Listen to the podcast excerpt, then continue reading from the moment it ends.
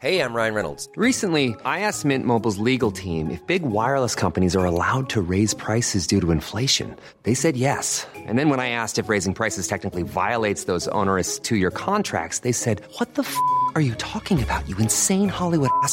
So to recap, we're cutting the price of Mint Unlimited from $30 a month to just $15 a month. Give it a try at mintmobile.com slash switch. $45 upfront for three months plus taxes and fees. Promo for new customers for limited time. Unlimited more than 40 gigabytes per month. Slows. Full terms at mintmobile.com.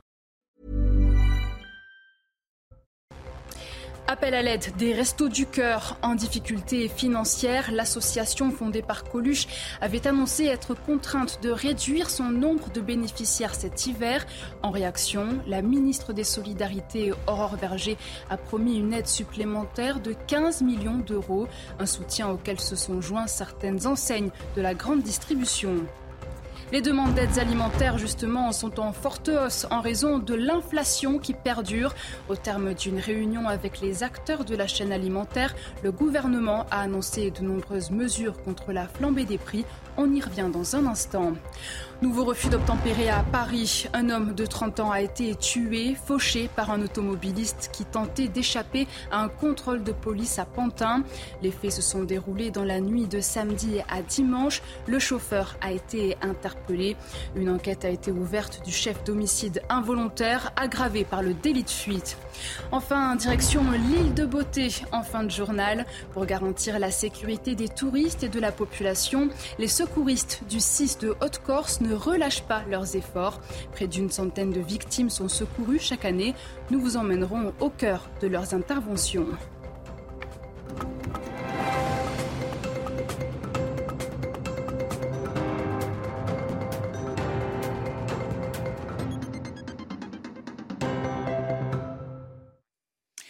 Bonsoir, soyez les bienvenus sur CNews. Ravi de vous retrouver pour votre édition de la nuit. À la une, les Restos du Cœur dans le rouge, en difficulté financière. Le président de l'association s'est résigné à réduire le nombre de bénéficiaires cet hiver en raison des demandes d'aide en hausse face à l'inflation. Mais l'État et certaines enseignes de grande distribution ont rapidement tenu à apporter leur soutien. Michael Martin-Raïm et Sarah Benzari. C'est une alerte qui fait froid dans le dos. À ce rythme-là, si l'on n'y fait rien, même les restos du cœur pourraient mettre la clé sous la porte d'ici trois ans. Ce dimanche soir, le gouvernement, par la voix d'Aurore Berger, a annoncé une aide de 15 millions d'euros. Pour les restos du cœur, ce sera dans les prochains jours 15 millions d'euros qui seront mis sur la table de manière spécifique pour les aider à passer cette période et donc faire en sorte que les Français les plus fragiles, les plus modestes soient accompagnés. Un peu plus tôt dans la journée, le président de l'association fondée par Coluche faisait cet amer constat. Nous allons devoir prendre des mesures très difficiles et notamment réduire fortement le nombre de personnes que l'on va accueillir dès la prochaine campagne, dire non à des personnes à qui on aurait dû dire oui l'hiver dernier et surtout ce qui est encore plus terrible, c'est que les personnes que l'on va accueillir, eh bien nous allons devoir leur donner moins de produits. Le gouvernement a également annoncé que 6 millions d'euros seraient dédiés à des associations venant en aide aux tout petits. Du côté de la grande distribution, les enseignes Les Mousquetaires et Carrefour ont annoncé qu'elles mettraient en place des opérations de collecte spécifiquement dédiées à l'association. De quoi permettre au Resto du Cœur de répondre aux besoins de plus en plus grandissants en France. Un peu de baume au cœur, donc, justement, pour l'association touchée par un acte inqualifiable dans le Nord. Vendredi, 12 camions des Restos du Cœur ont été vandalisés dans la commune de Waterloo. Les suspects sont activement recherchés. Au total, 40 000 bénéficiaires de la région risquent d'être touchés par ce saccage. Viviane Hervier pare-brise et vitres explosées à l'aide d'extincteurs dont la poudre a ensuite été déversée dans les habitacles des véhicules, les images ne laissent aucun doute sur la volonté des auteurs de tout saccager. Les faits se sont déroulés vers 17h vendredi, alors que les bénévoles de cette plateforme des Restos du Cœur de la banlieue lilloise avaient quitté les lieux. La vidéosurveillance montre deux individus âgés entre 16 et 20 ans passer au-dessus du grillage, pénétrer dans les locaux, puis s'en prendre au camion, 12 au total, qui sont aujourd'hui hors d'usage. Les personnes que nous aidons, ce qui fait plusieurs dizaines de milliers de personnes, n'ont pas à être impactées par des problèmes de pare-brise ou de moteurs abîmés. Euh, donc nous devrons les livrer. Nous, avons, nous allons avoir prêt des véhicules d'autres assauts départementales. Nous allons louer des véhicules. Euh, nous allons peut-être être aidés, être aidés par les collectivités locales. Le vrai problème concerne les poids lourds parce que ça ne se trouve pas comme ça 24 heures et surtout les véhicules réfrigérés. La plateforme alimente 80 centres de la région, soit près de 40 000 bénéficiaires. Et selon l'association qui déplore évidemment ces actes, les locaux ouvriront bien ce lundi. Vous l'avez vu en début de journal, les demandes d'aides alimentaires explosent face à l'inflation. Alors l'exécutif prête tant bien que mal main forte aux consommateurs en collaboration avec les enseignes de la grande distribution. Les détails avec Aminata Demphal. Au terme d'une réunion avec les acteurs de la chaîne alimentaire, Bercy a annoncé de nombreuses mesures contre la flambée des prix qui ne baisse toujours pas. On est encore sur des chiffres à, sur des, des, des, inflations à, deux chiffres hein, sur l'alimentaire. Il y a un décalage entre le prix de gros, en général fixé au niveau mondial sur les marchés financiers par des contrats qui durent un certain temps, et la répercussion ensuite via des procédés de négociation vers la grande distribution. En un an, les prix de l'alimentaire ont bondi de 11%. Selon les distributeurs, très peu de fournisseurs industriels ont joué le jeu lors des renégociations. De grandes industries hein, euh, agroalimentaires font 25% de marge, alors que la grande distribution, très souvent, euh, fait des marges ridicules, en fait. La réponse est un petit peu là, c'est-à-dire qu'à mon avis, il y a une responsabilité du côté de l'industrie agroalimentaire. Parmi les mesures prises par le gouvernement, le blocage des prix de 5000 références en magasin. Il y a quand même une préoccupation pour les populations euh, en situation de précarité économique. Mais il faut retenir aussi que 5000 références, c'est, d'après les experts, extrêmement peu par rapport aux milliers et milliers de références. L'exécutif se fixe un nouveau cap et vise une baisse des tarifs dans les rayons de nos magasins alimentaires dès janvier 2024. Dans le reste de l'actualité, énième refus d'obtempérer à Paris. Un automobiliste qui tentait d'échapper à un contrôle de police a mortellement fauché un piéton dans la nuit de samedi à dimanche. Le chauffeur a été interpellé. À noter que depuis le 21 août, il était sous contrôle judiciaire avec l'interdiction de conduire un véhicule. Une enquête a été ouverte du chef d'homicide involontaire aggravé par le délit de fuite. Les précisions de Noémie Schulz. Les faits se sont produits un peu après 3h30 du matin dans la nuit de samedi à dimanche. Quelques minutes plus tôt, les policiers avaient voulu euh, contrôler euh, une voiture sur la commune de Pantin en Seine-Saint-Denis. Le conducteur avait refusé d'obtempérer et pris la fuite en direction de la capitale. Il avait réussi à semer euh, les policiers à la hauteur d'un tunnel, le tunnel de la porte de la Villette. Très vite, les forces de l'ordre sont informées qu'une personne a été renversée dans le 19e arrondissement, un piéton, un homme de 30 ans qui vient d'être fauché par la voiture et projeté sur euh, plusieurs mètres. Il décède moins d'une heure plus tard malgré l'intervention des secours. Le véhicule mis en cause, une BMW, est retrouvé à quelques kilomètres de là, toujours dans le même arrondissement euh, du nord-est de la capitale. Le conducteur, lui, a pris la fuite. Euh, une trace de choc est visible à l'avant de la carrosserie. Une enquête est immédiatement ouverte. Elle est confiée au service de traitement judiciaire des accidents. Le conducteur de la voiture a été très rapidement euh, identifié, interpellé et placé en garde à vue. Ce lundi, c'est la rentrée scolaire et les Français sont inquiets. Selon le baromètre de l'IFOP et de SOS Éducation publié dans le JDD, Gabriel Attal, le ministre de l'Éducation, a encore du travail pour convaincre les parents d'élèves sur divers sujets. On fait le point avec Mathilde Ibanez. Le ministre de l'Éducation nationale, Gabriel Attal, n'a pas forcément une bonne image aux yeux des parents, même si lundi dernier, il avait frappé fort avec l'interdiction de l'abaya ou encore des mesures contre le harcèlement scolaire au sein même euh, des établissements. Ils sont seulement 43% des parents à avoir une bonne opinion du ministre contre 57%. Alors les parents également sont de moins en moins confiants à la capacité du gouvernement à résoudre des problèmes. 60% d'entre eux ne croient plus dans le gouvernement pour gommer l'inégalité des chances en fonction de l'origine sociale. Autre chiffre fort, ils sont 69% à ne plus faire confiance au gouvernement concernant les violences à l'école. Alors, c'est des thèmes très importants pour ces parents qui les inquiètent beaucoup puisque 48% d'entre eux rapportent même qu'au moins un de leurs enfants a été victime de violences verbales, physiques ou encore sexuelles au cours de l'année scolaire 2022-2023. Autre thème qui alerte les parents, la dégradation du niveau scolaire. Ils sont 70% à estimer que le niveau général des élèves a baissé depuis une dizaine d'années. Alors, beaucoup d'enjeux, de préoccupations en cette rentrée scolaire. Le ministre de l'Éducation nationale, Gabriel Attal, en tout cas, a beaucoup de dossiers sur la table. Autre fait euh, préoccupant, cette rentrée des classes. À le 21 août dernier, le jeune Fayed, âgé de 10 ans, a été tué lors d'une fusillade. Une balle perdue sous fond de trafic de drogue dans un quartier sensible. 15 jours après, les élèves vont donc retrouver les bancs de l'école situés à proximité du lieu du drame. L'éducation nationale a donc mis en place un système d'échange et d'écoute. Les explications de Jean-Luc Thomas. Dans le quartier Pissevin, même parler de la rentrée scolaire avec des parents devant une caméra est difficile. Encore une fois, la peur est présente.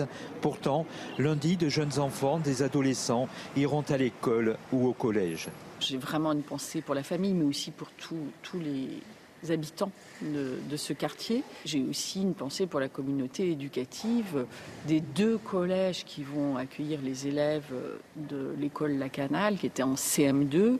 Donc c'est à la fois le collège Condorcet, le collège Jules Verne.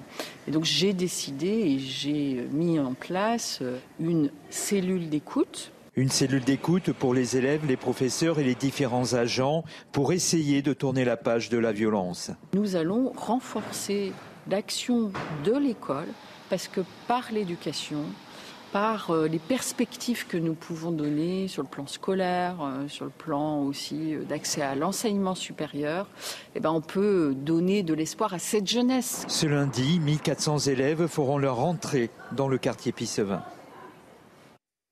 Vous le savez, sur CNews, nous vous donnons autant que possible la parole. Alors, quelles sont vos craintes ou vos attentes pour cette rentrée 2023 Nous vous avons posé la question. Bah, alors franchement, un meilleur encadrement des, euh, alors à la crèche, un encadrement euh, alors un peu plus, euh, j'allais dire plus de monde, ou alors de personnel un peu plus attentif. L'école où on était, elle, a fait, elle a proposé plein de sorties déjà en petite section, donc que ça reste pareil, que les enfants puissent sortir, découvrir des fermes ou du cinéma et faire tout ça. Peut-être donner plus de moyens aux professeurs des écoles. Oh, toujours moins d'absentisme si c'est possible. Surtout que les enfants aient un bon traitement et que ça va passer bien pour l'éducation parce que c'est la chose plus importante parce qu'elle va passer plus de temps à l'école qu'en famille. Face à la pénurie d'offres de location d'appartements, certaines personnes peu scrupuleuses profitent de la situation. Entre usurpation d'identité, sommes d'argent soutirées, les arnaques sont nombreuses. Pour vous aider à les éviter, nos équipes ont enquêté sur ces escroqueries. Voici leurs conseils. Régine Delfour, Laurent Sélarié, Jules Bedeau et Sacha Robin. Des heures d'attente pour visiter un appartement avec peu de chances d'être retenu. À quelques jours de leur entrée, de nombreux étudiants sont sans logement et deviennent des proies idéales pour les escrocs. Attention aux demandes de dépôt de garantie car cela est totalement illégal. Aller dans une agence RIA avec les 1500 euros en espèces, avec une pièce d'identité, le mettre sur le mandat. Une fois le transfert effectué, vous prenez en photo le mail justificatif pour lui enlever pour qu'il retire votre argent en fait. Autre arnaque récurrente, le faux propriétaire qui fait passer les visites. Il voulait qu'on paye avant de signer le bail une sorte de caution, je sais pas quoi. Mais après, en faisant quelques recherches et tout, on a découvert qu'en fait, c'était un Airbnb qu'il avait loué. Pour contrer ces fausses annonces, la plateforme particulier à particulier a créé une cellule spéciale. Le, pôle antifraude, ces cinq personnes euh, sont amenées à vérifier une par une toutes les annonces, à vérifier si on connaît le propriétaire. Et si on ne le connaît pas, on va lui demander son titre de propriété, des, documents qui attestent de son identité. On va la voir en ligne, euh, voir, euh, lui demander du visio si on a des doutes qui persistent. Les experts de ce pôle antifraude détectent la moindre anomalie. Au niveau du caractère, on est sur quelque chose qui a été retapé en amont. Alors sur le verso, est-ce que ça a été retapé, même la signature euh, Une signature aussi clean, euh, c'est pas normal. Autre conseil, n'envoyez jamais vos papiers sans filigrane. Certains pourraient en profiter pour usurper votre identité. Contrairement à cette année, la fiscalité sur le tabac n'augmentera pas l'an prochain, annonce de la Première ministre dans un entretien à RTL. Elisabeth Borne a également confirmé que les puffs, ces cigarettes électroniques jetables très prisées par les jeunes, seraient prochainement interdites. Le tabac reste un enjeu important de santé publique. Chaque année, 75 000 morts sont liées à sa consommation. Et puis je vous emmène sur l'île de Beauté à présent. Avec l'augmentation de la population insulaire en cette période estivale, les hommes du groupe de reconnaissance et d'intervention en milieu aquatique du 6 de Haute-Corse n'ont aucun répit. Ils portent secours à une centaine de victimes par an à l'aide d'un hélicoptère, de bateaux de sauvetage ou de jets répartis sur l'ensemble du département. Reportage pour CNews de Christina Louzy. La mer est belle, mais elle offre parfois quelques frayeurs à ses usagers. Comme chaque matin, les hommes du secours aquatique Grima du 6 de Haute-Corse partent en patrouille. Leur mission première, assurer par tous les temps la sécurité de tous en mer. On fait intervention euh, essentiellement euh, sur les bateaux, euh, en pleine mer. après, ça peut arriver aussi qu'on intervienne sur les plages directement. Premier appel d'urgence, une jeune femme vient de se tordre la cheville sur un rocher. Elle se trouve à deux heures de marche du village le plus proche. ça tombe bien, on n'est pas loin. En quelques minutes seulement, l'équipe sera sur place et effectuera un premier bilan. J'ai mal des deux côtés, c'est ça qui m'inquiète un peu. Cette victime ne s'en sort pas trop mal. Elle sera ramenée au port de Saint-Florent afin d'être prise en charge par une ambulance. Mais la journée est loin d'être terminée pour ces hommes et ces femmes qui interviennent 24 heures sur 24. En début de nuit, une femme est sur le point d'accoucher sur un navire bloqué par la tempête au large de la Corse. Les équipes du Grima et du Dragon de Baie interviennent pour l'évacuer, avec des conditions météorologiques difficiles venant compliquer la tâche. C'est un travail à la fois de, de haute technicité et de grande précision qui nécessite une synchronisation parfaite entre le pilote, le mécanicien qui est royiste aujourd'hui, le plongeur et le pilote du bateau. Chaque année, le groupe de reconnaissance et d'intervention en milieu aquatique de Haute-Corse effectue en moyenne 80 interventions. Enfin, l'Espagne fait face à des inondations au nord et à l'ouest du pays. Selon les médias locaux, au moins deux personnes ont été tuées ce samedi alors qu'elles descendaient le canyon du Gorgol dans les Pyrénées espagnoles. Ces intempéries surviennent après une série de vagues de chaleur et devraient durer jusqu'à ce lundi. Restez avec nous. On revient sur la victoire écrasante du PSG face à Lyon dans votre JT Sport. À tout de suite.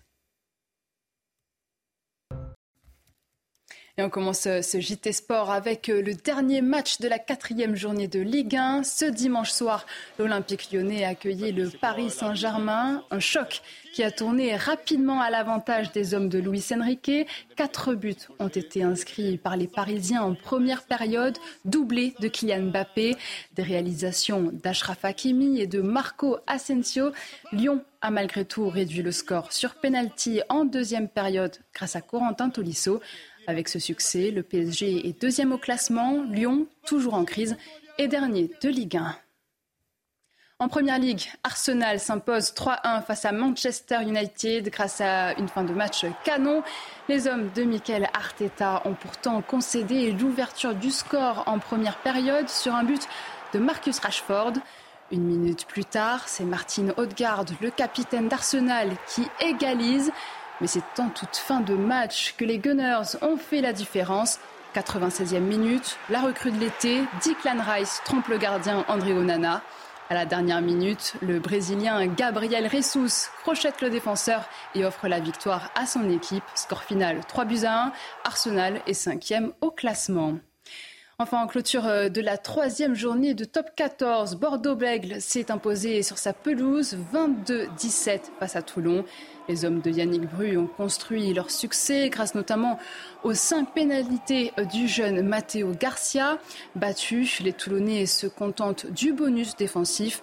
Bordeaux est donc septième, Toulon dixième, un classement qui va rester figé puisque le championnat fait relâche pendant la Coupe du Monde.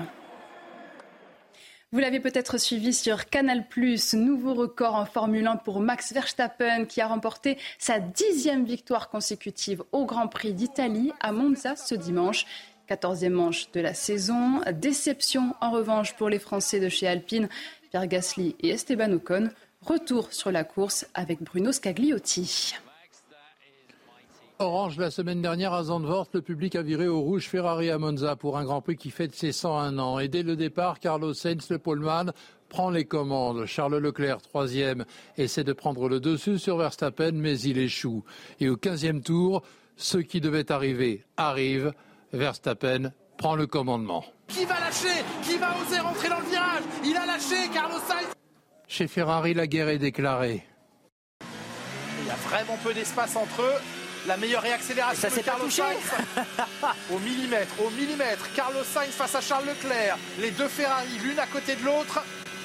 C'est pas fini cette manœuvre, attention que ça ne se termine pas en larmes. Non, surtout pas à l'intérieur, mais le blocage de roue. Ouh, l'aileron avant de la Ferrari de Charles Leclerc qui a tremblé. Mais le combat fratricide ne sert à rien. Max Verstappen s'impose à Monza. Devant Checo Pérez suivent Sainz et Leclerc. Gasly est 15e. Ocon a abandonné. Enfin, en MotoGP, une victoire de